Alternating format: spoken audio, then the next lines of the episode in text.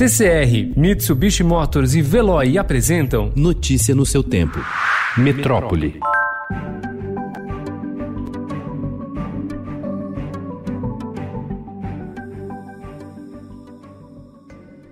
As universidades de São Paulo, Estadual de Campinas e Estadual Paulista decidiram que as aulas vão voltar em agosto de maneira remota e provavelmente todo o segundo semestre será feito também dessa maneira. Os reitores se dizem preocupados com a contaminação de alunos, professores e funcionários pelo coronavírus. Aulas teóricas estão sendo adiantadas e as práticas poderão ser feitas só em 2021, considerando um quadro de maior controle da pandemia.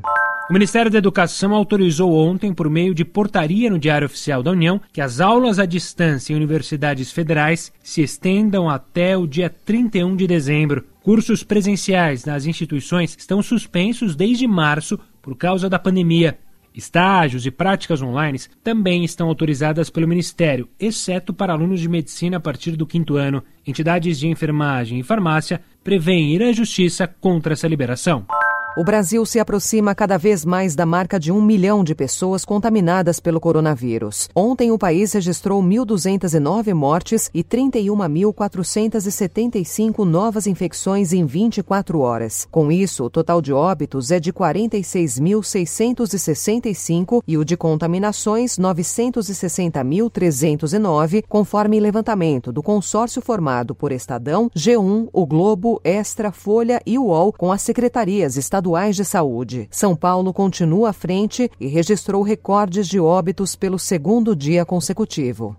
O deputado estadual Capitão Alden do PSL tentou invadir na manhã de ontem leitos do Hospital Riverside, em Lauro de Freitas, na região metropolitana de Salvador, onde estão internados pacientes com a Covid-19. O caso foi denunciado pela Secretaria de Saúde da Bahia. O parlamentar confirmou a visita surpresa, disse que tinha intenção de vistoriar a unidade e afirmou que fará o mesmo em outros 10 hospitais. Ele nega ter invadido o espaço. A Organização Mundial da Saúde suspendeu em definitivo os testes com a hidroxicloroquina no ensaio clínico global Solidariedade, pois o remédio não apresentou benefícios contra a Covid-19. A entidade anunciou a decisão ontem com base nos dados de pacientes que utilizaram a droga. O Solidariedade pesquisa a eficácia e a segurança de possíveis tratamentos para a Covid-19 com voluntários de dezenas de países. Apontada por pesquisadores da Universidade de Oxford como promissora no tratamento de pacientes com quadro grave da Covid-19, a dexametasona só deve ser utilizada com prescrição médica, afirmam a Agência Nacional de Vigilância Sanitária e o Conselho Federal de Farmácia. O medicamento é um forte anti-inflamatório e imunossupressor usado em doenças reumatológicas e alérgicas.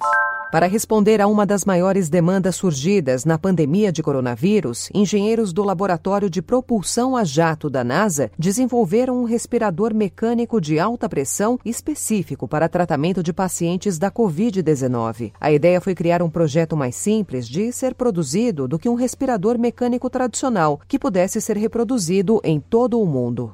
Quem poderia imaginar que um dos efeitos colaterais da Covid-19 seria a volta do drive-in? Aquilo que só existia na fantasia dos cinéfilos mais saudosistas ou na memória dos mais antigos renasceu como opção para esses tempos de isolamento. Agora é cada um no seu quadrado, ou melhor, cada um no escurinho do próprio carro. Ontem ocorreu a primeira sessão oficial do projeto Belas Artes Drive-In, uma parceria entre o Petra Belas Artes e o Memorial da América Latina, com apoio da Secretaria de Cultura e Economia Criativa do Estado de São Paulo.